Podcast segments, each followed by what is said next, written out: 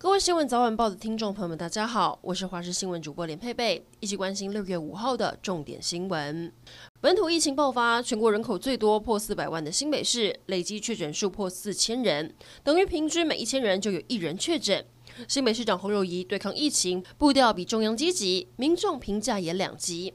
根据平面媒体最新一份民调显示，有百分之四十七点七的民众不满意侯友谊的防疫表现，但满意的也有百分之三十九点五。不过，危机当前，民调得暂时抛诸脑后。台北市长柯文哲在脸书上抛出了跟侯友谊的同框照，强调双北市要区域联防，携手对抗疫情。经济部传出有员工确诊，这名员工曾经跟经济部长王美花、次长曾文生有过密切接触，两个人已经开始居家隔离。经济部指出，两个人 PCR 裁检都是阴性。但王美花的先生，也就是国安会秘书长顾立雄，有可能接触总统蔡英文，外界担心国安高层的健康。总统府表示，顾立雄已经打过疫苗。而王美花跟总统接触时，区域也都设有隔板，全程戴口罩。医疗团队判断对总统没有影响。苗栗金源电子厂移工群聚案不断延烧，让邻近的新竹市不敢大意。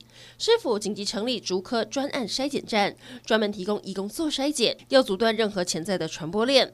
今天是启用的第一天，市长林智坚也到场视察，预计在三天内完成四千多名移工的检验作业。日本提供一百二十四万剂的 AZ 疫苗，昨天下午抵抵达台湾。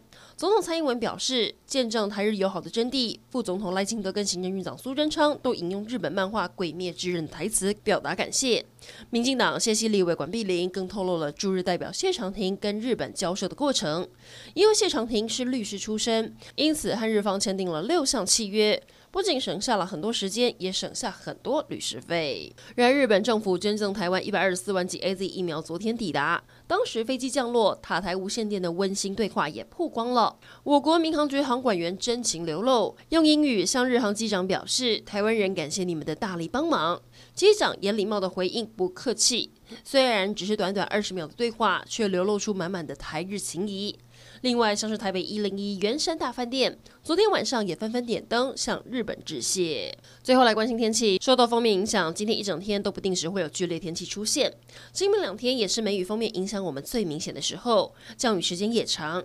气象局今天特别针对中南部九个县市发布大雨或豪雨特报：彰化、南投、云林、嘉义市以及台东大雨特报。嘉义县南高屏地区雨势更大，达到豪雨等级，尤其南部地区降雨量恐怕累积到三百毫米。非必要，请尽量避免外出。温度方面，也因为下雨，高温略降，感受舒适。